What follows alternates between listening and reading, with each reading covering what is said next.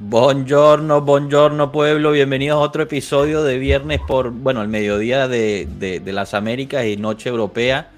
Este, bueno, hoy, hoy estaremos hablando de Mili, que estaremos hablando de los rumores de paredes, estaremos hablando del sorteo de Champions, que ayer lo seguimos en vivo, si, si nos, acompañaron, les recomendamos el video que, lo vayan a ver y bueno, aquí hablaremos un poquito de qué, qué pensamos acerca de eso y el partidazo que se viene mañana en Turín, Juventus-Roma. Cominchamos.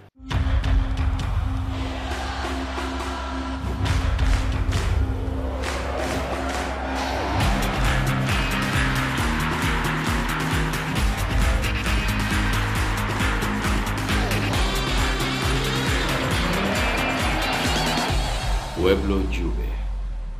Bueno, ¿cómo estamos muchachos? Enzo, Fredo, bienvenido de nuevo, Fredo, ¿cómo estás?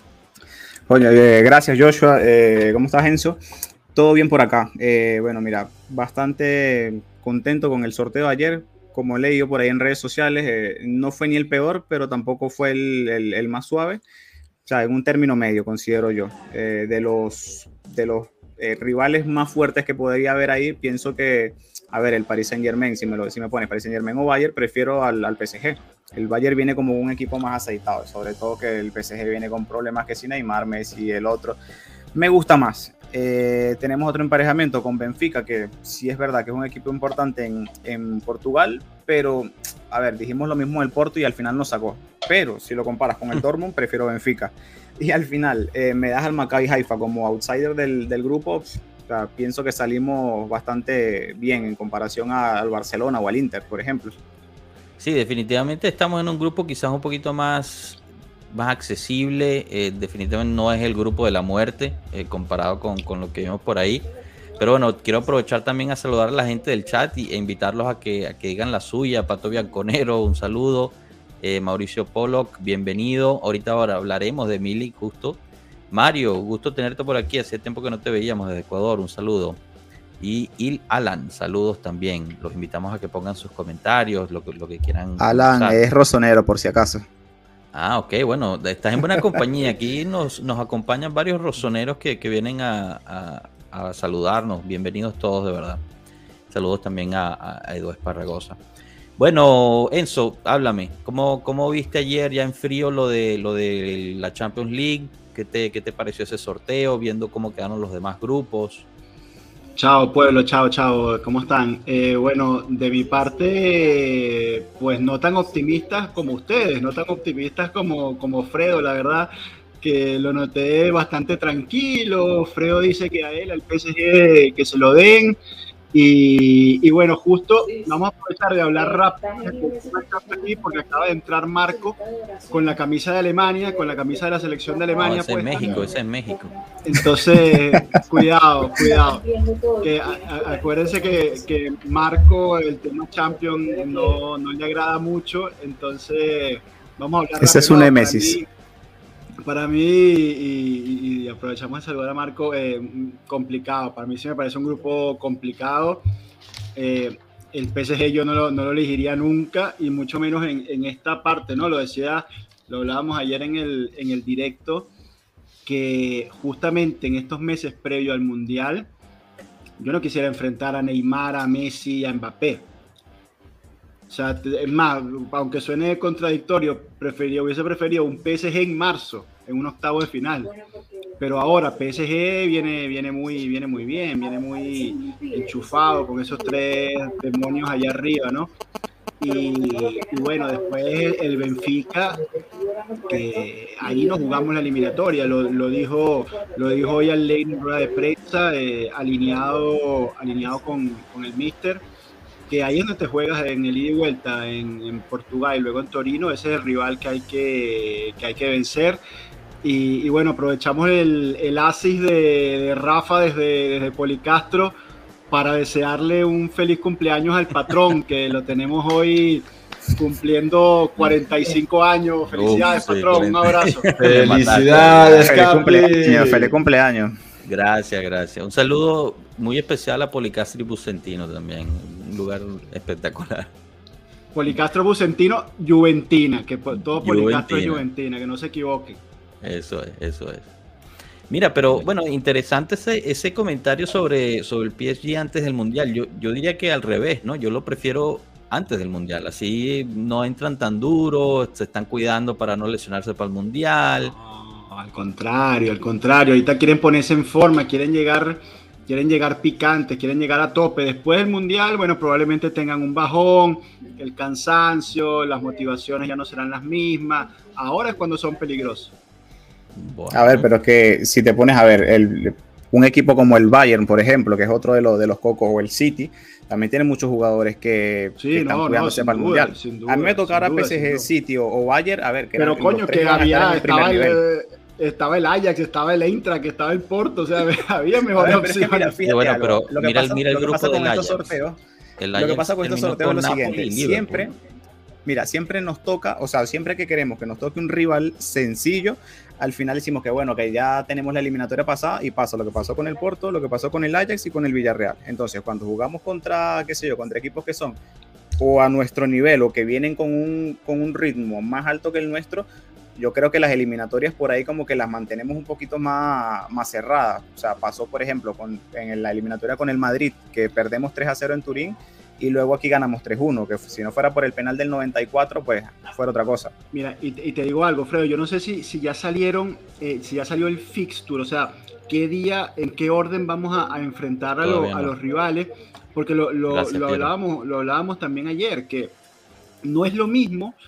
que, que, te toque de una vez contra el Benfica, por ejemplo, el 5 de septiembre porque eh, eh, tenemos un equipo que está en construcción, no tenemos a Pogba, Di María viene de una lesión, Bonucci está magullado. Entonces, coño, si te toca este grupo y vamos a suponer que te agarra el Benfica una vez eh, el 5 de septiembre, complicado, complicado. Yo es más, preferiría primero el, Maccabi, vamos a Israel y bueno, en Israel metemos a, a Ken y a esa gente y quizás lo, lo ganas, ¿no? pero después para los partidos importantes a mí me gustaría eh, con PSG y con Benfica poder competir con el equipo al completo o prácticamente lo más completo posible. Bueno, ya veremos. Eh, Marco, ¿cómo estás? Bienvenido. Que no te han dejado hablar, Hola, Hola Capi. No habla de que nada, feliz cumple. Gracias. es Lo, más, lo más importante del día. gracias, hermano. ¿Cómo, ¿Cómo, nos viste en ese sorteo de, de ayer de, este torneo que realmente no, no, te, no, te, quita mucho el sueño? No, me da igual. O sea, es, lo, me parece un grupo bastante predecible, digamos, porque estábamos en la segunda, en el segundo bombo y, como decía Fredo, ahí en la primera estaban equipos de todas maneras muy complicados, así que es verdad que te podía tocar el Eintracht o el Ajax, pero pero no lo veo como un grupo ni extremadamente duro ni un grupo fácil. Es un grupo en la media lo que te puede tocar de la posición donde está la Juve. Está claro que te vas a jugar todo con Benfica. Benfica es un equipo seguramente que viene de dos años buenos. El año pasado, si no me equivoco, sacó el Barça de grupos, y, pero el Benfica también perdió su jugador estrella y están al principio de la temporada ellos también, o sea, creo que si uno quiere jugarse la Champions de, de, cierta forma no le tiene que tener miedo al Benfica. Luego está claro que, como, como han dicho ya varias veces, eh, esto no es el mi torneo, ¿saben? Entonces.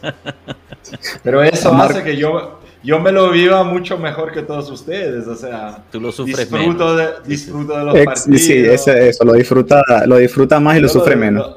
Lo, disfruto mucho más que ustedes. bueno, pero. Con esa obsesión, el día que entenderán, yo les prometo que van a vivir una vida mucho mejor. pero usted, usted sigue hablando del grupo del Ajax. A mí ese grupo me parece mucho más difícil que el nuestro. Porque, o sea, por ejemplo, ponte, ponte en la situación del Napoli. O sea, si va contra el Ajax, que no es ninguna pera en dulce, contra el Liverpool también, que tampoco, o sea, es dificilísimo el Liverpool. O sea, los grupos tampoco es que eran solo un grupo, fue fácil. fue pero, fácil pero en la posición donde estaba el Napoli, le tocó buen grupo. O sea, estamos en el tercer bombo, y te toca el Ajax de primero. Mira el Inter, que del tercer bombo le tocan Barça y Bayern. Ese es un grupo jodido. ese es el grupo de la muerte, definitivamente. Bueno, ¿y qué tal aquí eh, la L? Ya, ya no quiere, ya no quiere hablar más de la Champions, quiere hablar de paredes. ¿Qué dicen? ¿Llega o no Pero llega? Cuánta, violencia. la cuestión es que llega a paredes y, nos echan a Roela. Ese, es buen, buen tópico y me gustaría hablarlo aquí porque justo ayer el prof lanzó, lanzó una encuesta en nuestra, en nuestra plataforma Twitter de cómo era de Pai y Robella o Mili que aprovecho, era la, cuestión. aprovecho para agradecer a, los casi 400 participantes en, muy pocas horas. Quería, quería censar eh, lo, que opinaban nuestros amigos allí en el, en el Twitter. Y como cosa rara de los juventinos hoy en día, totalmente divididos. O sea, no hay nada que nos ponga de acuerdo. 51-49, una cosa así. Sí, una cosa así, 50-50. O sea, nada, no hay un tema en que los juventinos no estemos totalmente divididos una cosa con la otra, ¿no? Porque la reconstrucción eh, la hizo un poco, bueno, Fabrizio Romano, que es una de las fuentes más, más confiables, y todo al final. Eh, Ancelotti ya no está de acuerdo. al final todos un poco, todos los periodistas serios coincidieron en esto de que una vez que la Juventus no puede vender a Rabiot o, que, que Rabiot no, termina de, irse al Manchester United, haya, haya pasado lo que haya pasado, la Juventus pierde la fuerza económica de poder hacer los fichajes de Depay más paredes.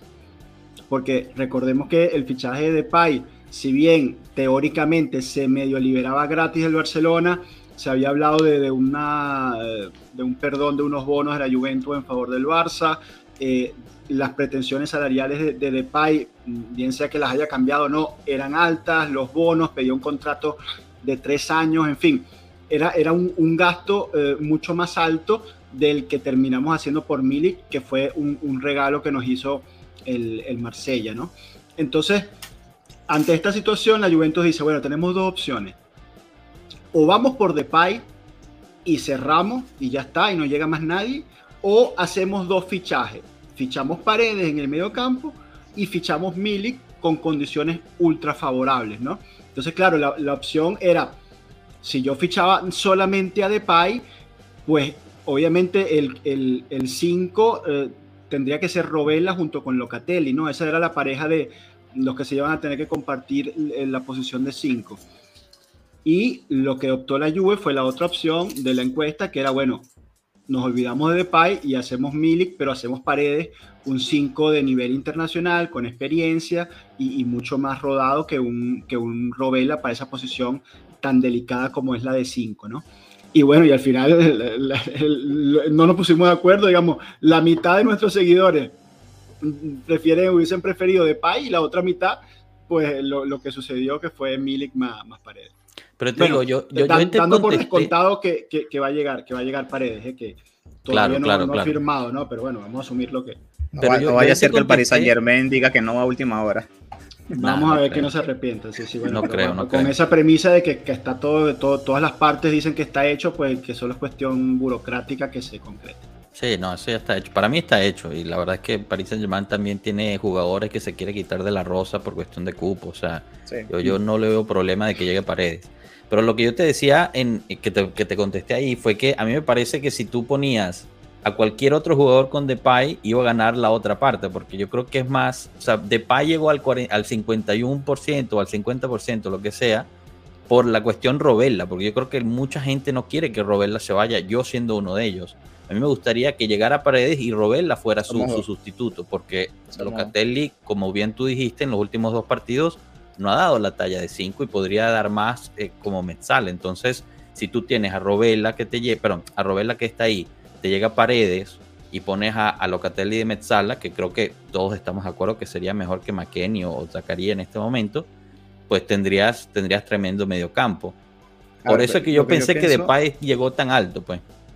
Sí, lo que yo pienso honestamente es que si tú vas a, a, traer, por ejemplo, a Paredes, sacrificando a Robela, siento que no tiene mucho sentido, porque si vamos a armar una plantilla que en teoría está para competir, eh, bien sea por la Serie A, por la Copa Italia y llegar a, zonas avanzadas en Champions, eh, todos los equipos que aspiran a eso tienen una plantilla bastante larga, o sea, y demos por descontado que siempre va a haber lesiones, que siempre va a haber eh, sanciones por, por, amarillas, por rojas, por todo esto. Entonces, cuando no esté Paredes, ¿a quién vamos a colocar en el 5? O sea, ya, ya, hemos visto que Locatelli no es su posición, por más que le ponga mucho empeño y todo lo que ustedes quieran, que tenga, eh, que sea un internacional con Italia, que todo lo que ustedes quieran pero no es su posición natural. Entonces, Paredes no te va a jugar los, los qué sé yo, los 50 partidos de la temporada. Cuando no esté él, entonces, eh, ¿qué? ¿Lo vamos a fundir los 90 minutos de todos los partidos? Yo pienso que todos los equipos siempre deben tener al menos un recambio natural para esa posición. Entonces, que me deja Paredes, genial, un jugadorazo, pero me estás llevando a Robela. Entonces, ¿quién, quién, ¿a, quién, ¿a quién pongo por Paredes cuando no esté o cuando no puede estar? Es, ese es mi punto. O sea, yo quiero que la plantilla, sacando lo económico, porque no, no estoy en la, en la oficina de la Juventus, eh, yo quiero que esta sea una plantilla que sea competitiva, que, que Allegri voltee al banco y, y, y que no tenga vea... profundidad. Exactamente, que no, que, o sea, que tenga de dónde escoger y gente que, o sea, que realmente diga, oye, este, este carajo, yo lo meto eh, al campo y, y, o sea, y sé que va a hacer algo, ¿sabes? Claro, claro, Fredo, pero yo te digo dos cosas, ¿no? Te respondo, te respondo con dos argumentos. Primero, ustedes, eh, bueno, yo hablo por, por Joshua y, por lo que veo estás muy alineado con eso, Fredo, también, que son los que suelen sacar la bandera de darle la oportunidad a los jóvenes, ¿no? Y de, y de tenerles confianza y de ponerlos y de darle oportunidad. Ah, pero entonces Locatelli, que es Locatelli, que te, es el nivel de selección, pagaste 40 millones, es un joven italiano, hace dos partidos malos en una posición nueva y ya lo fundiste. No, ya yo, no, quieres, yo, no, lo fundo, yo no lo fundo por, lo por quieres por, No, malos. déjame terminar. Lo quieres poner de mezzala, ya de 5 no sirve porque hizo dos partidos malos.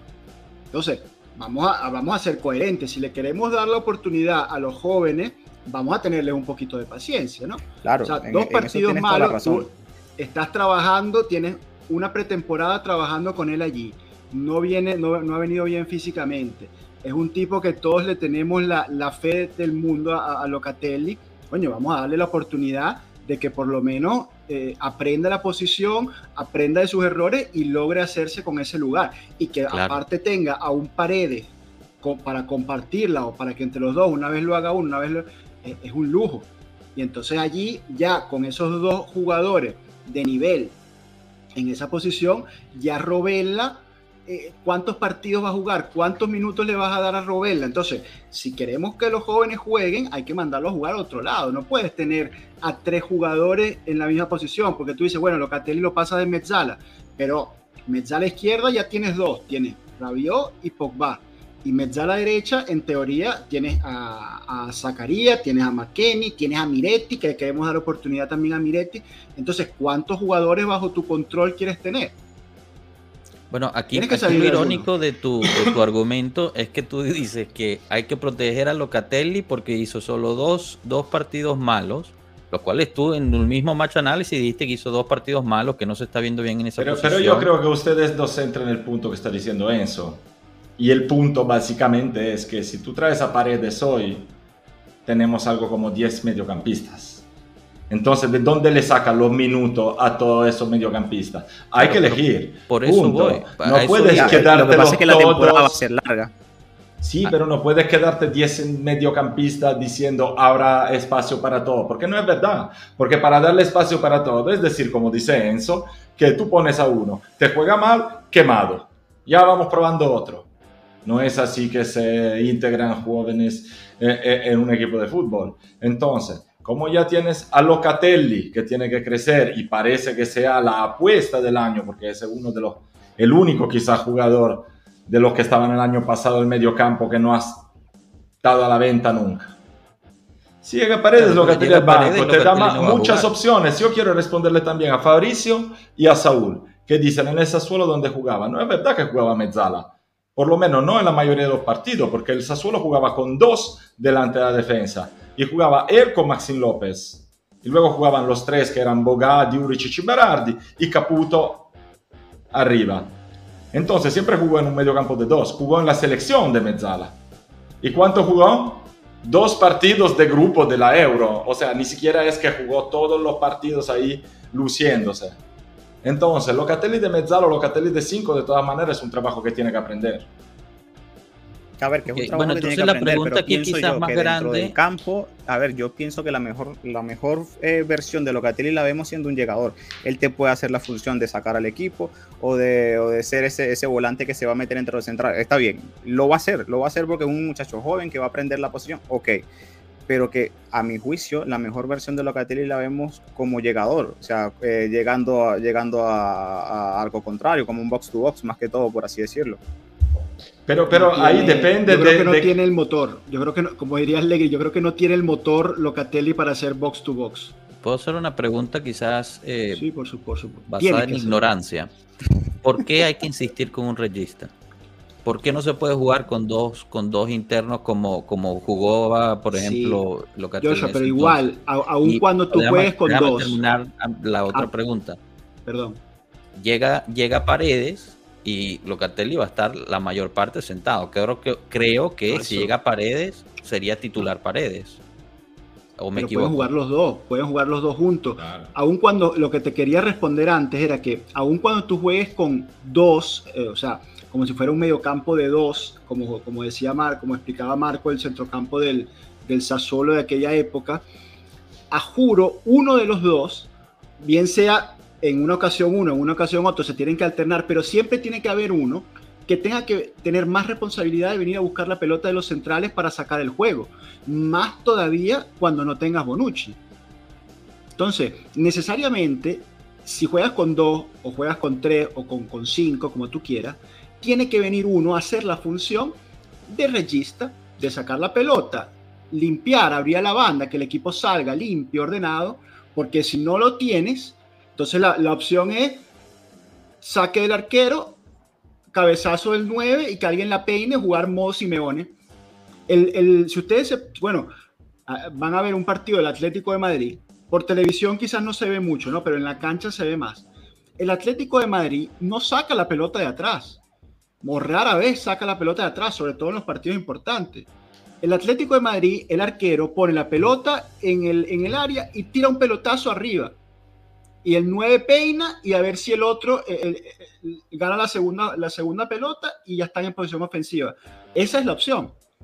Entonces, como el momento es una, hermoso, hermoso. Sobre todo cuando, cuando, cuando, peina Suárez y la buscaba Grisman, yo me vuelvo loco. Eh, pero ahorita este año la Juventus supuestamente quiere sacar la pelota de atrás. Oye, Locatelli tiene dos partidos y en uno, primera vez, porque es primera vez que le, o sea, todas las cosas que le están sucediendo a Locatelli es primera vez que le suceden. Entonces, primera vez que se consiguió con esta marca personal en el partido pasado, no estaba tampoco bien físicamente, porque aún estamos, primero los jugadores están pesados todavía de la preparación física, y segundo, que creo que comentaron que había tenido algún problema eh, estomacal y tal. Entonces, físicamente no estás bien, te tienen una marca personal, primera vez que te sucede esto, Después bajaba, bajaba. Entonces, claro, él, bajaba y bajaba mucho. Lo explicó también Allegri hoy en la rueda de prensa. Se ponía muy atrás, eh, eh, casi que era el, estaba aún más atrás que los centrales en muchas ocasiones. Y entonces las Mezzala, lo decía Allegri, estaban haciendo delantero. O sea, se fueron muy lejos. Que es la famosa imagen del, del cuadrado ese, que la cancha va a ser. Claro. Entonces, todo mal. O sea, salió todo mal en, en ese primer tiempo. Pero yo, yo creo que Locatelli tiene la calidad, tiene la inteligencia para aprender a hacer la posición de regista. Que cuando llegue Paredes, lo ponemos a los dos, fantástico, sería ideal. Tú vas a jugar a los dos, Paredes y Locatelli. Para mí sería lo ideal, sería volver a, un, poco a, la, a la Italia de Mancini. La Italia de Mancini, si tú recuerdas, cuando Marco decía que no jugaba tampoco de Mezzala, ni de porque jugaba junto a Jorginho o junto a Berratti. Entonces Berratti o Jorginho se turnaban en la labor de sacar la pelota y, de juntarse para ir sacando el equipo de atrás. Con la, otra Mezzala, que sí hacía el rol ese de box to box. Bueno, Varela lo hizo, que era Varela, claro, Varela sí es el box to box. Rabiot es nuestro box to box. Pero tú pones a Paredes delante de la defensa, con Locatelli a su derecha, y eso es poesía. Y, bueno, y cuando esté Pogba a su izquierda, y allí es cuando vamos a tener el equipo que es. vale, pero yo sé si justo lo que yo estaba diciendo entonces, que tienes a, a, Locatelli de Metzala Es lo que tú, tú acabas de nombrar a tres mediocampistas. Paredes de frente a la defensa, Locatelli de Metzala y, y Pogba de la otra Metzala. O bien, si ¿Quieres, vamos a jugar quieres que te diga, 4-4-2, quieres que te mi responda yo por pregunta al eso? final es ¿quién sustituye a Paredes y a o a eh, Locatelli si se va a Robella? Re- responde, Marco. Sí. No, no, yo pensaba que fuera otra la pregunta, porque Ah. hay, nive- hay niveles, ¿no?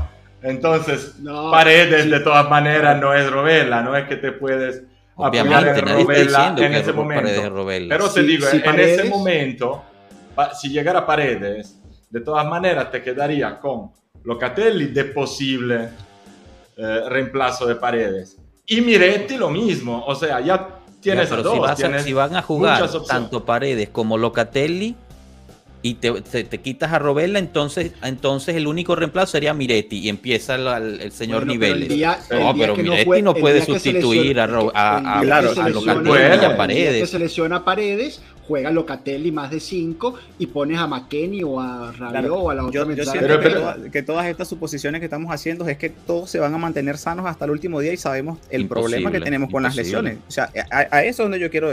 Yo, Claro, yo estoy Fredo, muy de acuerdo ¿cuánto contigo de, de- tener? de las. A ver, o sea, Eso, eso de Saúl. Mira, de, de cuánto Ok. queremos tener, o sea, yo te, yo te soy sincero, yo me quedaría por lo menos con, con Miretti y con, y con Robela. O sea, Robela para mí es indispensable, al menos en este inicio de campaña, porque no tenemos otro 5 natural, más que De si acuerdo. llega Paredes. Porque no, porque no es más, hoy, Paredes. hoy, Cuando- hoy, cuando salvando a Arthur, no tenemos ningún 5. O sea, Claro, si tú sacas a Arthur, no eh, tenemos la otro cinco. única razón, la única razón por la que Robella no está jugando en el Monza es porque no ha llegado Paredes. En el momento que llega Paredes se libera Robella. O sea, Pero porque ya eso, tienes eso al- es una locura al lo que acabas de decir. O sea, eh, yo ¿Cómo estoy de acuerdo locura? contigo. La locura es decir, bueno, ya llegó Paredes, ya se puede ir Robella. Tú me acabas de, tú me acabas de pintar por cinco minutos una estrategia en la cual si Allegri decide jugar con Paredes y Locatelli más Pogba cuando esté sano, seríamos el me- mediocampista, el, el mediocampo más arrecho que, ten- que hemos tenido mucho tiempo. Y Correcto. entonces ahí no hay un sustituto. En ese, en lo que me acabas de pintar, no hay un sustituto para Paredes. ¿Pero por qué? Mueve, pero mueve a Locatelli, o sea, no, no Pero, es... eh, ok, ok, entonces Pero- pero Locatelli fíjate, juega, Locatelli juega 90 Aquí, minutos aquí todo el estamos tiempo. Es ignorando. ilógico lo que estás diciendo. No, ya va, Pero Marco, aquí- un segundo, un segundo, Marco. Sí. Es totalmente ilógico. Tú sales de Es titular, ilógico. escúchame, tú sales de titular, Pogba, Paredes, Locatelli. Necesitas sustituir a Paredes porque se cansó. Ok, mueves a Locatelli de 5. Ok. ¿Cuántas veces vas a poder hacer ese movimiento antes que se te rompa Locatelli? Locatelli no Las puede jugar sea- todos los partidos. Las que sean necesarias, porque bueno, bueno si, si Pero- Paredes se rompe el ligamento cruzado, Oh. chao, bueno, está bien. ¿Quién está hablando de, cruzado Paredes. ligamento? Es cansancio muscular, es cansancio. No, bueno, Locatelli pero- no te rinde todo- todos los partidos Pero siempre. Son jugadores profesionales. al- al- al- Ah, bueno, va a tener ok. Lo que sea, lo 90 que sea minutos, para o no quedarnos con jóvenes. O sea, Eso, mira, eh, lo vamos a resumir de esa forma. Eso es verdad. Fíjate algo. Este año Increíble, de tenemos año de mundial y la fase de grupos de la Champions se va a jugar prácticamente en dos meses. Entonces vamos a tener partidos eh, miércoles, domingo, miércoles, domingo, prácticamente por lo que resta de septiembre y octubre, porque ya para noviembre fase de grupos va a estar eh, decidida. Entonces luego viene el mundial. Entonces, en todos estos seis meses va a haber una sobrecarga de partidos que no la, vi, que no la hemos tenido durante la, la- la otra No parte te de o sea, años. Fredo. Todos los va a jugar Paredes y Locatelli. No te preocupes. Entonces yo digo, Pero- ok, sacas a Paredes por un cambio y bajas a Locatelli. Muy bien, no tengo problema por eso. Por mala, por mala fortuna, un partido contra el Atalanta que los de Atalanta siempre pegan y nunca, nunca se van expulsados. Eh, Locatelli tuvo que salir por precaución, no digamos que se lesionó.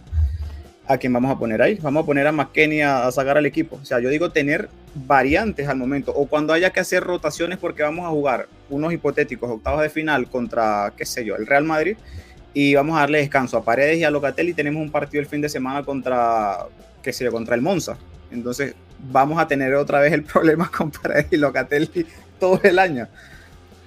Pero O sea, yo, yo lo que quiero yo es no tener en- rotación, que haya profundidad en la plantilla. Eso es todo. Pero yo no entiendo jugar, una ¿no? cosa, ¿cómo van a hacer rotación con tres, tres puestos para 10 jugadores? Que la temporada De ahí eso- eso- tienen que salir por lo menos dos.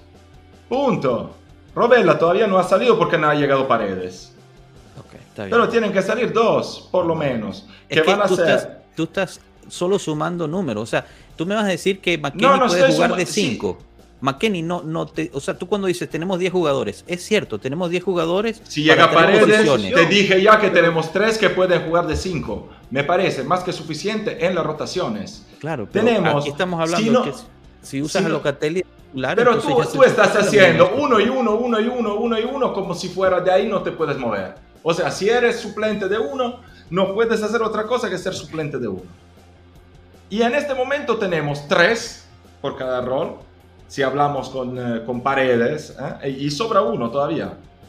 Yo creo que si consiguiéramos vender Arthur eh, Rabiot y Zacarías o McKenny, se quedarían a gustísimos todos los jóvenes. A gustísimo lo que se lo quedaría. Voy más allá. ¿Tú sabes por qué se puso en el mercado a Zacarías? Porque no salió Rabiot.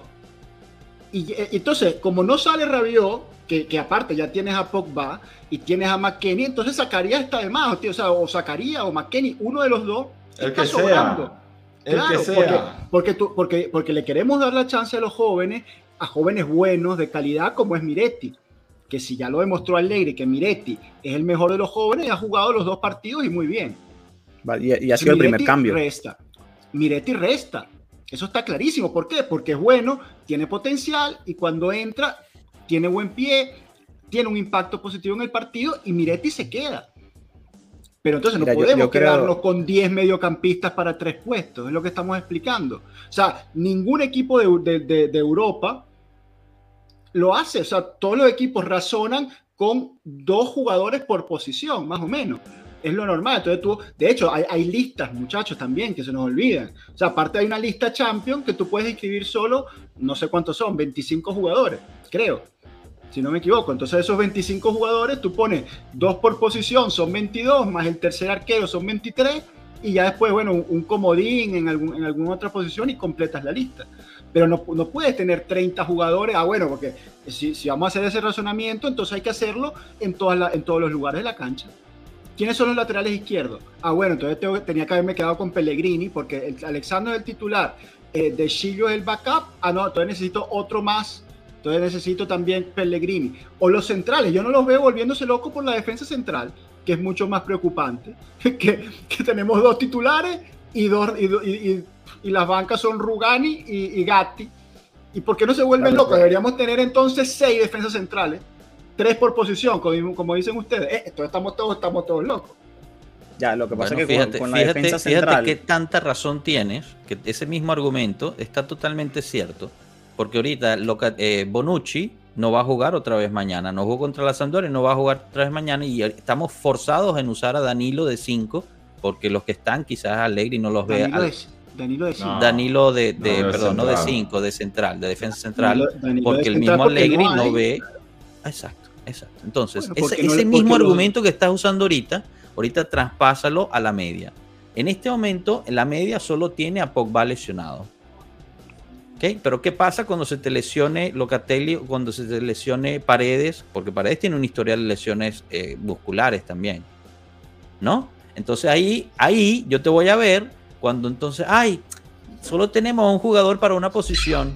¿Y por qué habrá sido? ah, bueno, porque Robela lo mandamos para el armas tu plan Joshua, por favor, tú armas tu plantilla con dos jugadores por posición. Se te lesiona el titular, te queda el otro. No puedes armar una plantilla de fútbol pensando en tres jugadores por posición. Así hicimos el año pasado y al final jugamos cinco partidos con los mismos tres. pero el problema no es entonces que la plantilla es corta, el problema es que tuvimos muchas lesiones. Yo creo que son van de la mano. Tú necesitas profundidad en la plantilla. No. Pero la profundidad es tener dos por posición. Esa es la profundidad. Y la profundidad te la da también tener jugadores que puedan jugar en, en más lugares. Eso te da profundidad. La, flexibilidad, por lo menos un dechillo, un dechillo tiene la flexibilidad que te hace el backup de los dos laterales. Es un jugador. O incluso está de central, incluso. Voy a hacer que, no escuche eso. No, no, de verdad, de verdad, te lo, digo en serio. Que, lo pueda hacer. Pero, en algún ah, bueno, que lo pueda hacer en algo. Eh, bueno, pero bueno, en, ese caso, el, central de emergencia, Danilo, que bueno. Perfecto. Entonces, lo, que, lo que, aquí estamos diciendo es que el titular va a ser Paredes. Cuando Locatelli juegue de Metzala o de, o de otro centrocampista, el, el único sustituto en ese caso va a ser Miretti, ¿verdad? O el mismo Locatelli. El mismo Locatelli que ya llevaba 75 minutos jugando de mezzala. Pero ¿quién lo dice? Tienes a Zacarías, tienes a McKenny, seguramente los que juegan de mezzala. Zacarías no juega de 5, McKenny no juega de 5. No, yo te estoy diciendo que son mezzalas. Las mezzalas tendrán mucha más rotación del 5. Yo estoy totalmente, o sea, yo te entiendo perfectamente que hay muchísimos mediocampistas para todo mediocampo. La cuestión es que todo ese número de mediocampistas hay solo dos o tres máximo, como tú mismo dijiste, que pueden jugar de cinco. Cuando tú uses a uno de esos dos jugando de mezzala en una ocasión, como pintó eh, Enzo, esa persona se va a cansar porque resulta ser que son seres humanos, no son máquinas. Entonces no pueden jugar seis partidos en dos semanas de esa forma. ¿Estamos de acuerdo? ¿Quién es, ¿Quién es el, puntero izquierdo del equipo? ¿Quién está hablando del puntero izquierdo? Yo estoy hablando del mediocampista. Bueno, te, voy a hacer otro ejemplo, porque tú estás hablando de mediocampista, pero entonces si utilizas ese criterio para el mediocampista, tienes que utilizarlo para cada posición de la cancha. Y claro, es que estamos cortos en todo. Ah, ah pues claro, si, si, tú quieres tres jugadores por 40 jugadores, imagínate. Claro, 3 por 11, 33. ¿Cuántos jugadores tienen los equipos ingleses? ¿Cuántos jugadores tienen los equipos ingleses en la Rosa? 22, 22. Ah, sí. 23, ahorita te voy a sacar, 24. ahorita te voy a sacar el, listado de jugadores que tiene el Manchester City. Y, es más, y voy hay listas. Hay listas, hay cupos. O sea, puedes tener fichados 50, claro. pero hay cupos. Claro, y hay algunos que no son llamados para los, para, o sea, no son convocados, quedan fuera del plantel para ciertos equipos. ¿Sí o no? Pero no, es solo convocados, es que hay cupos, hay jugadores que no caben y si no caben, no juegan. Punto. Tú puedes tener en la Champions son menos, en, eh, en, el eh, campeonato son un poco más, pero hay cupos. Si no entras en esa lista, no, no puedes jugar. O sea, si tú tienes una temporada donde se lesionó Paredes y el sustituto es Locatelli también se lesionó, pues bueno, tú ya sabes que esa es una, una temporada de desgracia y tendrás que jugar con lo que tenga y ya está. Otro año. Otro año. Pero bueno, pero es que es así. El Real Madrid, campeón de Europa, tenía a Benzema, y si le daba resfriado a Benzema, el sustituto era una vergüenza y no ah. había sustituto de sustituto. Y lo mismo en todas las posiciones. El 5 del Madrid era Casemiro y, el, y no había sustituto. No tenía ni siquiera un backup. Okay. No, es que no tenía dos, no tenía ni un backup. De acuerdo. Entonces, ¿por qué no sacamos de la rosa? ¿Verdad? Tú dices que tenemos a 10 Y salió campeón de Europa. Sacamos de la rosa a Arthur, ya son 9 saca de la rosa a McKenny, ¿te gusta? O a Zacarías para quedarte con Robela. Eso no se el puede. Que quiera, el, que, el que alguien haga una oferta para llevárselo se va a ir. No, no, no, no, no lo pones en la lista. Nadie te hizo una oferta. Pero sigues pagándolo. O sea, son cosas que cuentan ahí. no es fácil dejar un jugador fuera de la lista. Okay, yo entiendo el año que pasado tú lo Ramsey Marco, estaba pero en la ¿cuál lista es, Champions. ¿Cuál es? No, es que tenemos que razonar como ellos, no como nosotros. El año pasado Ramsey estaba en la lista Champions. Ramsey, el más fuera de la rosa de todo, estaba en la lista champion. Que, es lo que yo les pregunto, ¿qué va a pasar con Artur? Porque el tiempo se agota. Artur, tiene toda la pretemporada. Él se va a quedar, pero no va a jugar ni, en los Pero entonces tú, tú, vas a poner y Rosa a un tipo que le estás pagando, ¿cuánto le estás pagando? ¿6 millones al año? Pero ¿y para qué, para qué usar un cupo de alguien que sí, te, sí es útil? O sea, tú, lo vas, tú vas a hacer el cupo de la lista solo porque le estás pagando dinero. ¿De qué estamos hablando? ¿Cuál es, la meta aquí? ¿Pagarle salarios o, conseguir algo? No, pero ya va. Pero la meta es. Pregúntale a quién le paga los salarios. Claro, la tipa es que el tipo salga. Si el tipo se, agota el tiempo, porque falta una semana o menos, falta menos de una semana, nadie eh, se lleva a. Cuatro días. ¿Qué vas a hacer? ¿Lo vas a poner en la lista y vas a quitar a quién? a Zacarías. Te pregunto, yo les estoy preguntando, ¿ustedes qué harían? ¿Lo ponen lo, en, lista? Lo dejo fuera, aunque le esté pagando Rosa, aunque le esté pagando 6 millones. 6, millones de euros a un Fori Rosa. Lamentablemente así pasa. Igual como tú dijiste. Hacerlo con uno, no puedes hacerlo con 50. Bueno, yo. Nadie lo está pidiendo que lo haga con 50. Bueno, pero solamente estamos hablando ¿Tú lo incluyes para hacer qué, Enzo? ¿Tú lo incluyes para hacer qué? quitarle el cupo a alguien que sí, te, que sí es Porque por lo menos en el caso de la tragedia de que se lesionó Paredes, se lesionó, se murió Locatelli, y bueno, por lo menos tiro a Arthur, que es un tipo Claro, porque es más fácil eso y, mandar a Robela para el carajo, ¿no? Pero si ya le estoy pagando a Arthur. ¿Qué, lógica tiene eso? Si ya tienes a Robela, un tipo que te, que te confirmó que es útil, un tipo que te confirmó que es útil en la rosa, un tipo que te juega y quiere estar ahí, tú prefieres, tú prefieres mandar a esta persona en préstamo a otro lado para poner a alguien que le estás pagando 6 millones al Pero, o sea, tú te escuchas lo que dices a veces, sinceramente. Ya me estoy volviendo loco hoy. De ¿Qué pasa si Arthur no sale? Todos estamos de acuerdo que Arthur tiene que salir. El equipo lo, lo quiere afuera, lo han dejado afuera. Pero si no sucede, te llegas a una, a una situación en que tienes un tipo de 6 millones al año en, en su casa. Le estás pagando las vacaciones, 6 meses de vacaciones. Increíble. yo, lo yo, prefiero el bien de la Juventus al bien de un jugador. Me que ha pasado muchísimos meses lesionado, entonces también lo vamos a tener en una lista donde posiblemente también se pueda romper. Pues es uno de los que es uno de los más propensos a lesiones que hemos tenido en los últimos meses, por así decirlo. Pero que, lo tenemos como un, o que, usted en su casa haciendo una parrilla es lo mismo, le estás pagando. No, pero a ver, yo prefiero tener a Robela sano que, que a Artur lesionado. Uf. Ah, bueno, pero tú quieres quedarte con los 15 Bueno, yo prefiero tener a Robela sano que a Artur sano, también te lo digo. Perfecto. Germán, bienvenido. Disculpa que estamos justo en un momento candente aquí, no hemos pasado de este tema. Mm.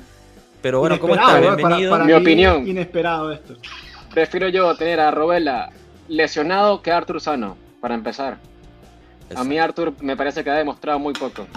Cada vez que entra se le da la oportunidad y poco hace. Eh, pases verticales, no, no, es el, no, es el Arthur no es el Artur del Barcelona, que sí se veía un poco más atrevido. Mira, este directo representa lo que estábamos diciendo al principio, la opinión dividida de todo, de todo Juventus, o sea, de toda la comunidad de Juventus. Aquí tenemos hasta que hasta la, hasta la incorporación eh, éramos 50-50. Sea, dos que querían a Robela y no a Arthur, o, o mandar no, no, a Robela no, no, Monse. Pero no, no, es ese el tema, ¿no? Ese es el tema. No, no, no están entendiendo nada. No, no, no, no, no, no, no. No, a ver, no. entienden nada. No, no, ahorita, ahorita somos ignorantes y estúpidos, ¿ves, Fredo? Nosotros no No es estúpido. Increíble. Vamos a, vamos a cambiar de tema, por favor, porque aquí la verdad es que yo, yo no me aguanto esto. Milik, hablemos de Milik. ¿Cómo les gusta, cómo les gustó esta, esta, contratación en términos económicos, en términos de utilidad para el equipo? Eh, no sé, muchos decían que Depay, por, por ser un incursor por la parte izquierda, quizás hubiera servido mejor, pero al final seguíamos sin tener el vice Blajovic, ¿no? Entonces Milik cubriría ese, ese puesto, aunque hoy el mismo Allegri habló que podrían jugar los dos juntos, ¿no? No sé qué les parece, quizás empiezo con Germán, que no ha tenido tanta oportunidad de opinar ¿Cómo, ¿Cómo ves esta llegada de Mil que al final está costando 800 mil al año con, con unos bonos que lo llevan a 800 mil más? Bueno, para mí económicamente es, algo bueno para el club porque al final tendremos a Vlaovic, Chiesa y, y María que será el tridente ofensivo titular desde mi punto de vista. Tener a Depay pagándole 8 millones de euros en la banca sentado, no sé, para el club y la economía del club viene muy mal. Esos 8 millones se le puedes dar a un Milinko, un Milinko el año que viene, pues en enero, si se ve la Juventus en una situación muy apretada eh, de cara a Champions, me parece que esos 8 millones se pueden guardar. Milik es un jugador, bueno, que rinde los partidos, puede entrar en el 70, en el 80, igual te lo cambia con un cabezazo, aguanta bien la pelota, la descarga bien, no es un jugador caro ni tampoco, sabes, me parece que hacía falta un 9 referente un Mansukic, por ejemplo. Vamos a ver si a lo mejor da un salto de calidad en la Juve y se toma las cosas en serio y lo demuestra y se gana, la, se gana el apoyo de los tifosi. Cuando llegó Mansukic tampoco muchos los querían. Decían que estaba viejo, que venía el Atlético, del Bayern. Que era la oportunidad, no podemos decir nada del jugador sin que haya jugado el primer partido. Claro, bueno, pero el 9 referente que, que tú decías pues sería Blajovic, ¿no? O sea, ese, es nuestro... Sí, pero de, recambio, ¿sabes? Blajovic va a ser titular, pero tener un 9 de recambio. King no era sí, King no, King es más rápido, no tiene ese descargue, no, no sé, lo veo más, más experimentado a, a, a Milik que a Kevin. Ya. Marco, ¿cómo se vive eso ya desde Turín, el ex Napoli también, ¿no? ¿O, realmente no, se habló mucho de Milik? No, la verdad que no. Nosotros somos un poco diferentes. Si fuera al revés sería distinto. Pero igual son más los napolitanos que se molestan por Milik a la Juve que los de la Juve. A mí la verdad, Milik es un jugador que siempre me gustó. Creo que en los términos económicos en que lo, lo fichamos es un grandísimo fichaje porque vamos a tener un backup de Vlaovic eh, pagándolo muy poco y si piensan que hace un mes acá estaba el chat estallando pidiendo a Arnautovic que se pagara 15 millones. O sea, estoy acá yo muy, muy aliviado.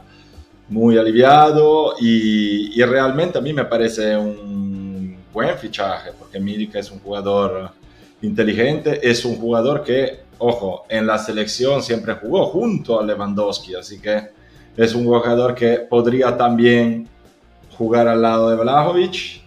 Eh, inclusive, esa es una idea mía, no creo que pasará, pero quién sabe que Allegri no convenza a uno como Milik, que tiene más o menos la misma característica, a hacer un trabajo un poco a la Mandzukic. No me parece que tenga las misma, el mismo carácter para, para poderlo hacer, pero es un jugador que a mí me parece muy, muy, muy útil, muy, muy buen fichaje y mucho mejor de las posibilidades de las que hablamos acá de gente como Arnautovic eh, o Belotti, que también me gustaba, o esa gente. O sea, hemos fichado un buen jugador. Lo único, como siempre, es que es un jugador que que estuvo roto mucho tiempo, que ya se lesionó la rodilla varias veces, pero, o sea, nada distinto de Depay o de Zaniolo, de gente que de todas maneras llegaba en las mismas condiciones, así que... Pero que si vean... también... Preo, sí. dale, dale. Que también lo que yo pienso, que se me olvidó decirlo, que si por ejemplo Milik no funciona, como dice eh, Joshua, es un millón, de, un millón que se le paga. Claro. Si, si, no funciona el año que viene, en enero o en junio, a su casa. A Depay, si no funciona, otro rancio más en el equipo. Que te chupa 8 millones al año. Eso. Claro, eran, eran, eran tres eh, años supuestamente, o dos. Bueno, la Juventus estaba pidiendo dos por Depay, creo que al final quería tres, pero sí, eran, eran bastante, era un peso, peso fuerte. Sí. Eh, pero ya con esto tenemos el, el reparto completo, yo creo que no, ¿no? No. Siempre que falta un lateral izquierdo. Ah, la delantera. No, yo, yo estoy alineado con, con Marco. Eh, totalmente, totalmente de acuerdo con lo, con lo que comentó. Un fichaje económicamente y deportivamente positivo. Y, convencido de que puede jugar con Blauich y que eso lo veremos ya desde mañana. Mañana, eh, en el segundo tiempo, minuto 60, va a entrar Milik, sin duda y, que está, para jugar, está para jugar. Tampoco es que va a llegar y que no está en condiciones. claro, él ya jugó un par de partidos, si no me equivoco, en la Liga Francesa. Tiene dos, tres partidos. Bueno, estaba esperando, bueno, hoy, comentaba en, rueda de prensa que estaba esperando que llegara el transfer o algo así. Pero es que es un delantero, es un tipo de calidad, es un zorro viejo. No hay que explicarle demasiadas cosas. Llegas, lo tiras ahí, juega y y si hay un tiro libre te lo va a cobrar él, eh, va bien por arriba, te va a hacer el juego de espalda para, para más bien inclusive ayudar a... que me, parece que, tiene muchísimo mejor juego de espalda que Vlaovic. eso sin, duda, pues claro, también un tipo que ya tiene 10 años de carrera encima y, y Vlaovic tiene menos, entonces aparte los dos centrales del, equipo rival, bueno, en este caso la Roma juega con tres atrás, pero no es lo mismo tener que ocuparte nada más de un solo nueve de referencia a que tengas al otro tipo flotándole al lado. Entonces, si vas a uno, entonces ¿quién marca al otro? Si dejas a uno, entonces se te mueve el otro. O sea, cuando estos dos vayan conociéndose más, pues la dupla eh, va a ser aún, aún mejor. Yo creo que mientras no esté Di María, vamos a ver mucho, mucho a Milik junto a Vlaovic. Cuando llegue Di María, eh, ahí sí mm, mm, va a ser más ese rol de Viche, ¿no? De, y, ya está completo el, reparto del de, me, me, gusta, me gusta que tengamos esa, esa, esa profundidad para decir que podemos jugar con dos delanteros a la vez o que cuando llegue Di María el otro sale y va a hacer su recambio. Es lo mismo que estamos hablando de la media, pero ahora hacia la, hacia la delantera. Está teniendo un jugador que te puede jugar o de 9 solo o que te puede jugar como, eh, como punta y con un, con un delantero que lo va, o sea, como con una... Pero ahora les gusta, ahora les gusta. Yo, yo, no Ay, que mira, exacto, ahí, es donde quiero llegar. Con, con la lógica de ustedes, necesitaríamos... Eh, 3 más 3 más 3, necesitaríamos 9 delanteros, según la lógica de ustedes. O sea, 3 en cada posición, ¿no?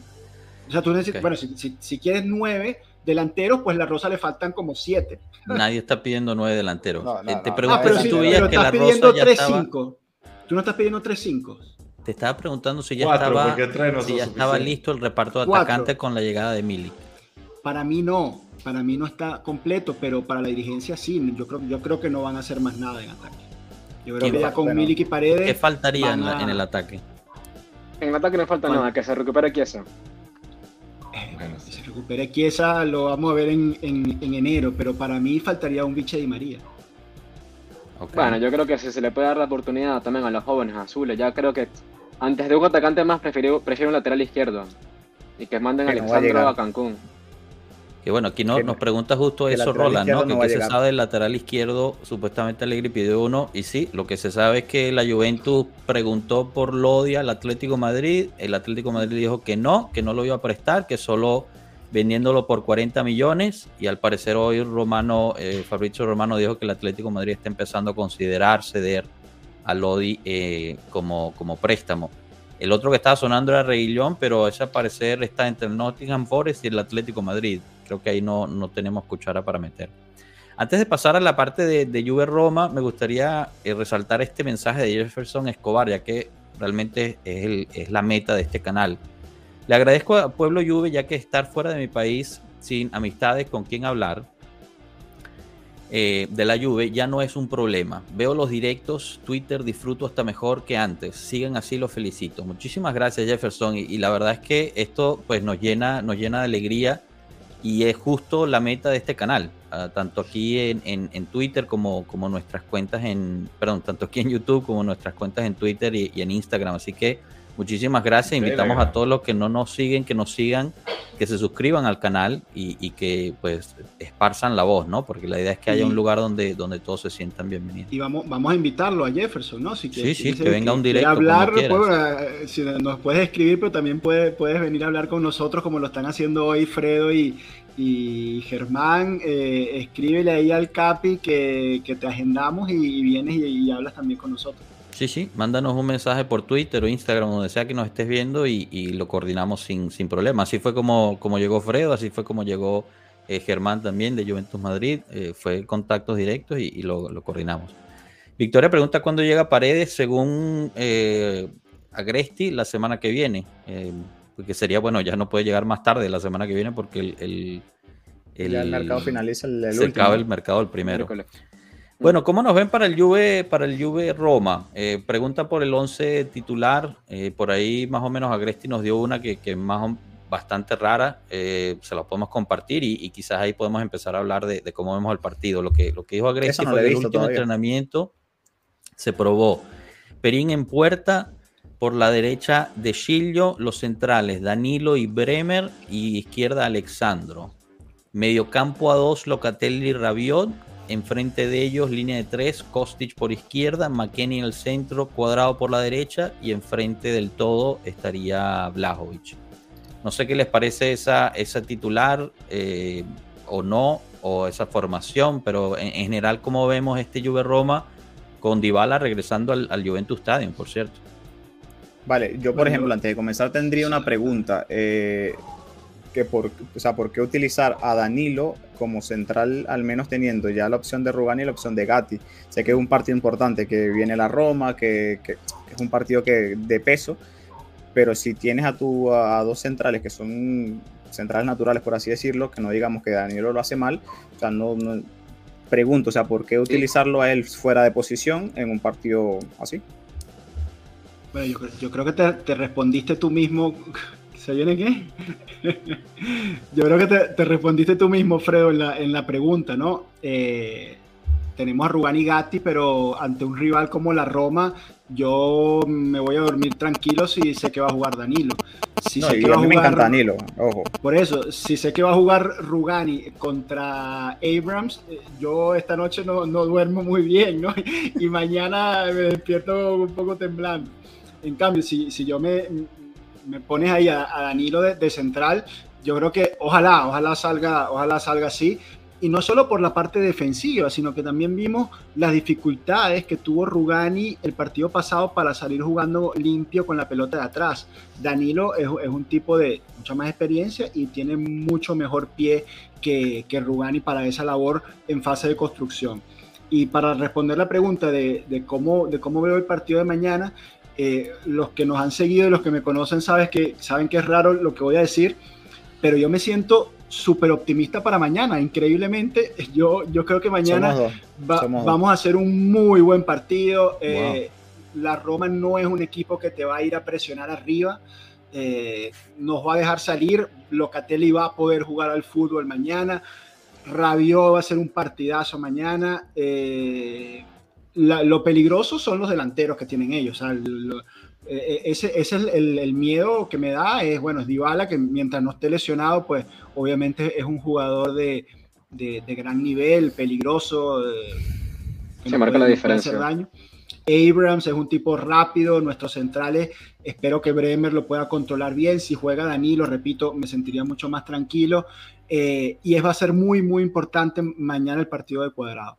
Eh, así como Locatelli no puede volver a fallar el partido, Cuadrado no puede volver a fallar el, partido de, mañana.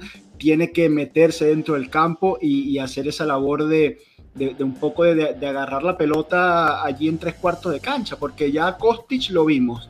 Kostic es un tipo que va a estar pegado a la banda y sí, te va a ayudar a, hacer la cancha más, más ancha, eh, poder meterle buenos centros a, a eso está bien, pero entonces tiene que ser cuadrado el que tenga que venir a jugar un poco más por dentro, más, de, más allí en, en tres cuartos para, para que el equipo engrane.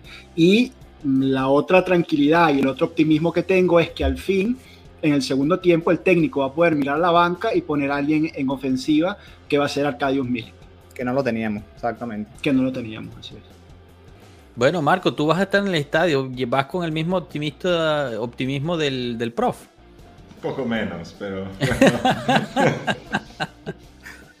no, bueno, vamos a ver. Eh, principio de la temporada, yo te dije, no, no estaba, no pude ver el partido con Sassuolo, ni siquiera verlo por televisión. Lo único que vi en, el en las últimas tres semanas, digamos, es el partido de Génova y me asustó un poco, sobre todo el primer tiempo, encontrar una Juve que estaba exactamente en el mismo punto en que la dejé.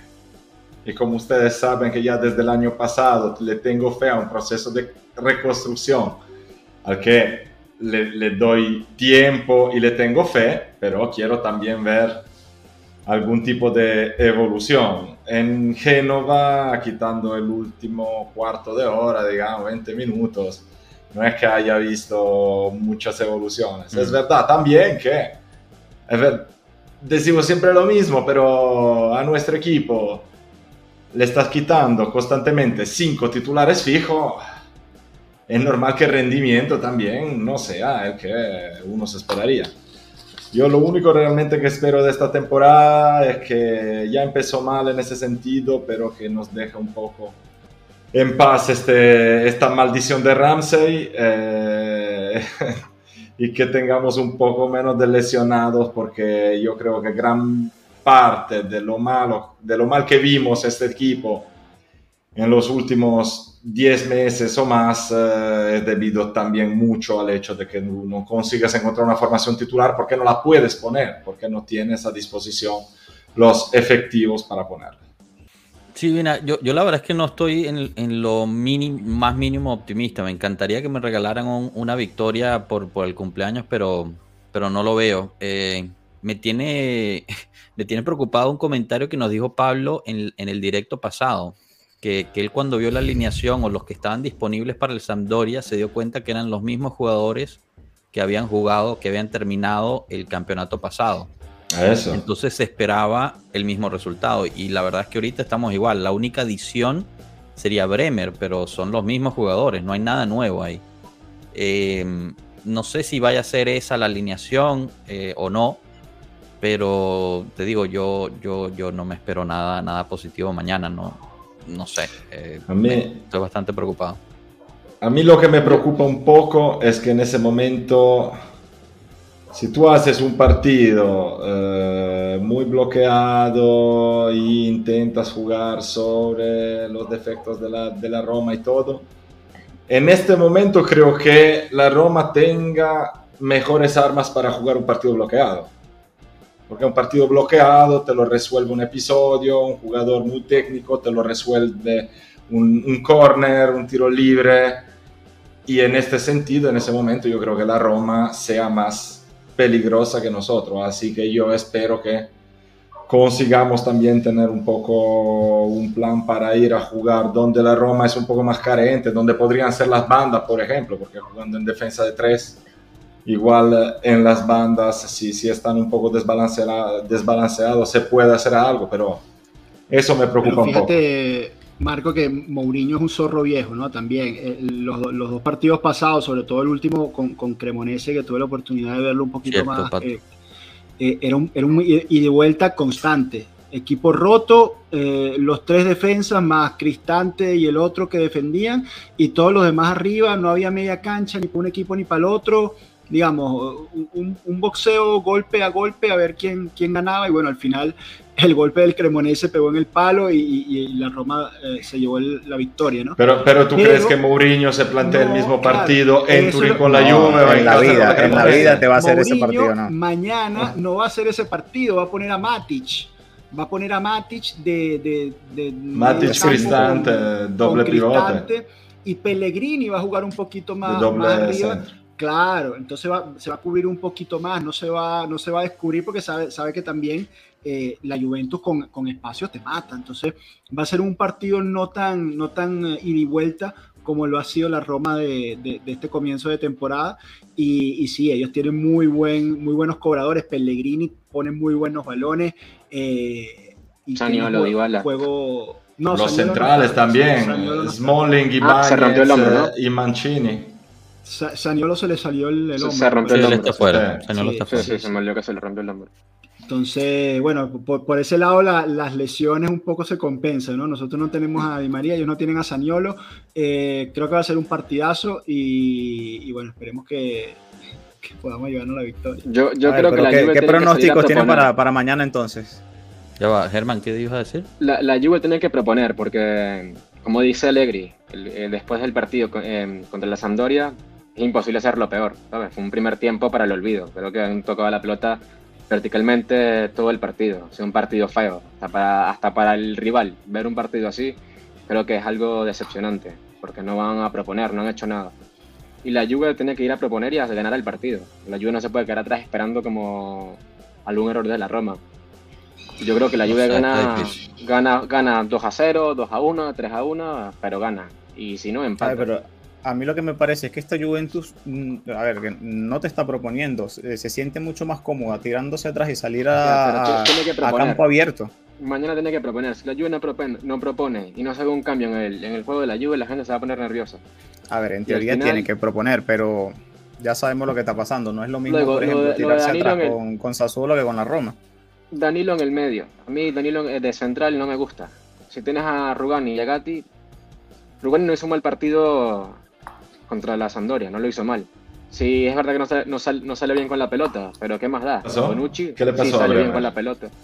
No, no, esto lo estoy revisando justo ahorita y, no, la, la, que propone Romeo Agresti es justo la que dijimos al principio. Eh, Bremer con Danilo. Sí, bueno, a mí, a mí así no me gusta. Danilo no, no me parece un que juegue bien como central. Prefiero un central natural y que saque la pelota el Robela o quien pongan allí. No, creo que sea trabajo tampoco del central. Eso de que el central tiene que sacar la pelota del fondo, no lo veo así yo. Queda, el, queda paso, al que la saca, sí. Si mañana no, no, saca, no sacamos la pelota ordenada de atrás, táctica Cholo Simeone, saque de arquero y que cabecee Vlaovic y ya está. Pero, pero, hay que ponerle a alguien al lado. O sea, a mí no me disgusta tampoco este juego, pero hay que, hay que hacerlo también como se decía, no, la Juve no va a proponer, espera, espacio abierto. Yo lo que vi en Génova fue que en el primer tiempo ni siquiera le salía eso. O sea, se puede también proponer un juego así, pero lo tiene que hacer después.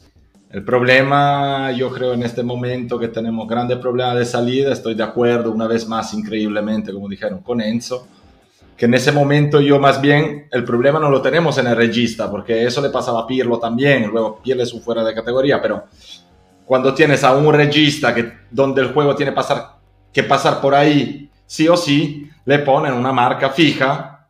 Pero ¿cuál era el problema? Que cuando Pirlo tenía una marca o doble marca fija, había un Bonucci que salía, tenías a Pogba y Vidal para poder abrir el juego, abrías a Alex Steiner y, le entraba al centro a Vidal y íbamos. ahora falta todo ese tipo de solución.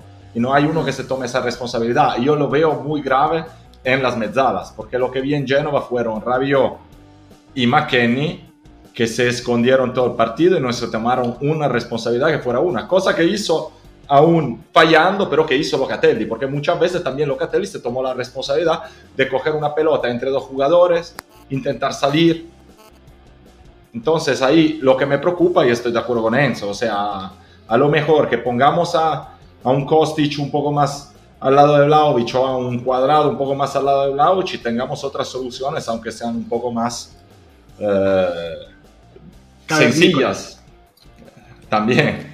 Ahora, ahora yo les pongo esta, o sea, en cierta forma la Juventus tiene un poquito de presión para ganar, ¿no? Eh, mañana, porque si llega a perder, aunque estamos todavía muy tempranos en la temporada, ¿no? Al principio de la temporada, pues te empiezas a despegar bastante de, ese, de esa parte alta de la, de la, tabla. No estoy diciendo que va a ser, o sea, pierdes y ya estás fuera del, de la de la carrera por el Scudetto, pero yo creo que va a llegar una presión importante en caso de una derrota. Este, y, creo que sería creo que sería un problema, ¿no? Si, si ya con el empate con la Sampdoria casi que bueno, había gente que ya estaba lista para tirar toda la toda la temporada a la basura con una derrota contra la Roma, dependiendo de lo que hagan los demás, pero yo creo que caería una presión importante sobre el grupo y, creo que eso no es, no es de ignorar. No, no sé si piensen lo mismo, ¿no? Ya, ya nos estamos pasando un poquito, pero, pero que me gustaría saber de, de ustedes qué, qué, piensan al respecto. Yo creo, yo creo que, por ejemplo, de tener una derrota en el partido de mañana, va a haber una presión, pero teniendo en cuenta todo el fixture que va a venir. O sea, teniendo en cuenta que vamos a tener el, eh, partido de vuelta con Benfica, con Paris Saint Germain en cuestión de, de dos meses, y que no vamos a tener eh, la oportunidad como de, como por así decirlo, de, ir dosificando y de que, bueno, mañana juego contra, contra Bolonia, pero ya perdí puntos con, con, la Roma y me estoy quedando atrás en la tabla y la semana que viene juego contra el Paris Saint Germain, tengo que poner todo lo que tengo. O sea, no puedo, no, si nos vamos quedando atrás en la tabla, perdiendo eh, puntos como contra Sassuolo, eh, perdón, contra, contra Sampdoria, Sampdoria, si perdemos mañana con, con Roma, y, se nos van acumulando esa, esa cantidad de, puntos perdidos y vienen los, los partidos de Champions importantes, vienen las dos llaves con, con, el Benfica, oye, ahí sí donde yo digo que la presión puede pegar cuando, cuando perdamos estos puntos al comienzo de la temporada. Bueno, no sé, Marco, La Enzo. temporada pasada y la antepasada también. ¿Cómo, sí, sería el flashback de la temporada pasada y la antepasada. Volver a lo mismo de, de perder los puntos inútilmente cuando pudimos ganar como contra el Hellas Verona, no sé cuál fue el primer partido, no me recuerdo. Un poquito diferente, ¿no? Son, son equipos diferentes. O sea, una derrota mm. contra la Roma no es, digamos, no es tan pesante como una derrota contra el Empoli en casa, pero entiendo tu punto, son, son puntos que mm. empezamos a dejar por el camino. Ya empezamos de nuevo con lo mismo y al final son los puntos que pesan. Yo, yo creo que el, partido es un partido parejo, o sea, en, el sentido de que si tú comparas los dos equipos que van a salir a la cancha mañana son equipos parejos. No, no veo a la Juve infinitamente superior a la Roma como para tener la obligación de tener que ganar sí o sí. Son, son duelos eh, entre dos rivales que están peleando el Scudetto. Ah, bueno, que, que, es negativo si pierdes en casa, obviamente que, que, es negativo, es un golpe duro, pero es un enfrentamiento contra un rival directo. Son esos, esos tres, Inter, eh, Roma y, bueno, yo creo que el Milan no, no, pero bueno, también va a ser un partido difícil, pero son los, son los grandes de este año, esos tres, cuatro. Entonces, ojalá que, que, que, se gane, pero es un partido que si pierdes no es como si hubieses perdido contra la Sampdoria o como que si pierdas contra, contra el Boloña, ¿no? Son rivales grandes. Eh, es, un, es, un, partido duro, pero como les digo, yo estoy, yo estoy optimista. Yo creo que sí, se va a hacer. No, yo también, yo también. Yo pienso que se puede sacar un buen resultado mañana. Eh, pero eso, si, si se pierden estos, estos puntos, bien sea los tres o, un empate, no digo que la Juve tenga la obligación de, ir a ganar o de golear, ni mucho menos, pero, o sea, históricamente, o por lo menos lo que se ha hecho en los últimos años, Juventus, o sea, tiene, tiene con qué, o sea, o debería tener con qué en su casa eh, hacerle un buen partido a la Roma. Eh, que bueno que tenemos lesiones, la Roma también tiene lesiones. Que comenzamos mal la, la pretemporada, bueno, no me importa, o sea, la Juventus tiene con qué o debería tener con qué hacer un buen partido mañana. Mm. Marco, tú, ibas a opinar algo y te, te, mordiste la lengua, ¿qué pasó? No, es que yo opino siempre lo mismo. Es que si mañana empatamos o perdemos, si el domingo nos estallamos de presión, esto es un problema totalmente nuestro, pero nuestro hablo de hinchas. Sigo pensando que nueve años de Scudetti, eh, finales de Champions, lo que sea, nos hayan destrozado como, como fanaticada, que somos, que teóricamente si fuéramos una hinchada con un poquito de cerebro, sabríamos que el momento es de dificultad, que no hay ninguna obligación a ganar este scudetto porque tampoco veo, como dice Enzo, esta diferencia entre los que se lo pelean como podía ser años atrás. Entonces, si nos volvemos todos locos, histéricos, porque se pierde o se empata un partido con Roma en años en que estás reconstruyendo y el nivel no es tan desparejo como podía ser en otros años, el problema es todo nuestro porque somos una fanaticada que ha empezado ya hace años a creerse todo lo que nos cuentan, lo que nos odian.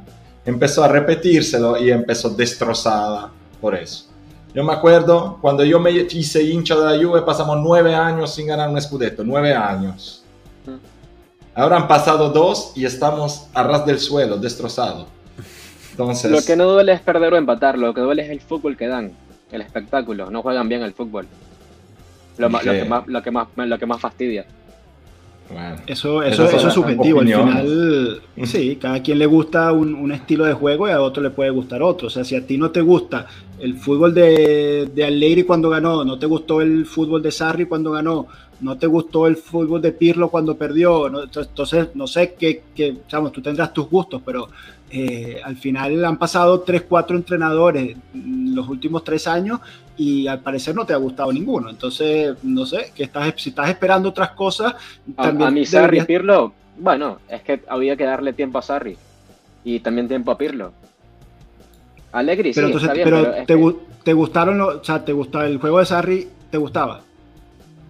Mm, no, por esa cara, muy poco, por esa cara tiempo. Muy poco tiempo. ¿Y el, juego de Pirlo te gustaba? Muy poco tiempo. En un año no se construye un proyecto. Pero, si, pero ya a Allegri lo estamos matando desde la pretemporada. No, a Allegri no se le da tiempo. Allegri, tiene un año, un, año y bueno. Pero tiene dos, a Allegri lo estamos matando. Mira, desde el año pasado. Desde el año pasado. Atlético, Atlético de Madrid 3, Juventus 0, pretemporada, ya Allegri out. Entonces hay que darle tiempo también. Yo tampoco digo nada alegre, sí, hay que darle tiempo. Creo que hay que darle tiempo. Como él dijo en la, conferencia de prensa, que hay jugadores nuevos, se tiene que acoplar el equipo, se tienen que conocer, tienen que generar su química, hay que llevarlo con tiempo.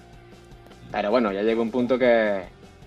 Mira, ¿cuántas veces han jugado juntos eh, y Di María? Una vez y se lesionó Di María. 60 minutos, 60 minutos, sí. Entonces, ¿cuánto, ¿cuánto tiempo han jugado juntos Pogba y Locatelli? Que son, digamos, los que deberían construir el juego de esta Juventus. Cero minutos. ¿Cuánto tiempo han jugado juntos Pogba, Di María, Locatelli y Chiesa, que son los cuatro mejores jugadores del equipo? Cero minutos. Entonces, eh, muchachos, vamos a darle tiempo, pero es que el tiempo, o sea, vamos a darle tiempo cuando empecemos a correr. El reloj ni siquiera está corriendo. Cuando tengamos a Pogba, a Locatelli, a Chiesa, a Di María, recién ahí, coño, tienen que empezar también a conocerse y recién ahí podremos ver si somos capaces de jugar un poquito más eh, vistoso, ¿no? Por, por no decir bonito, porque al final lo, lo, que para mí es bonito, para ti es feo, en fin. Ahora hay que ganar o, intentar ganar jugando como sea, porque el equipo está en dificultades, no tenemos a los referentes y a los, y a los jugadores de más talento. Ahorita hay que ganar. Ya vendrá el tiempo cuando se recuperen nuestras figuras para empezar a ver si podemos construir algo un poco más, más agradable a la vista. A mí me vale ganar mañana con un autogol de Dybala. Como sea, como sea. ya, con, eso, ahí te la dejo. Estaría bueno. Bueno, yo creo que podemos cerrar ahí, que ya no, ya no fuimos demasiado largo. Quiero agradecer a, Enzo, Fredo, Germán, Marco por haber estado aquí. Gracias, estuvo, estuvo buena la plática, quizás un poquito más picante de lo que me esperaba, sinceramente. Pero bueno, eh, sirve. Gracias a todos los que estuvieron en el chat también, muy, muy, interactivo. La verdad es que, bueno, es un buen, buen, este, ha estado bueno el debate. Muchísimas buenas, buenas eh, opiniones y debates. Y bueno, los invitamos a que se suscriban al canal si aún no lo han hecho y que nos sigan en Twitter, en Instagram, Telegram, estamos, estamos por todos lados. Y que se lo digan a sus amigos, a sus hermanos, a sus tías, a sus abuelos. Exacto, esparzan la voz, esparzan la voz que el pueblo Juve quiere, que quiere seguir creciendo. Lo dejamos aquí. Muchísimas gracias a todos. Que pasen bonito fin de semana. Disfruten el, partido mañana. Y bueno, Forza Juve. Hasta luego. Y, y felicidades, Capi. Gracias, gracias. Chao, gente. Chao. Chao, chicos.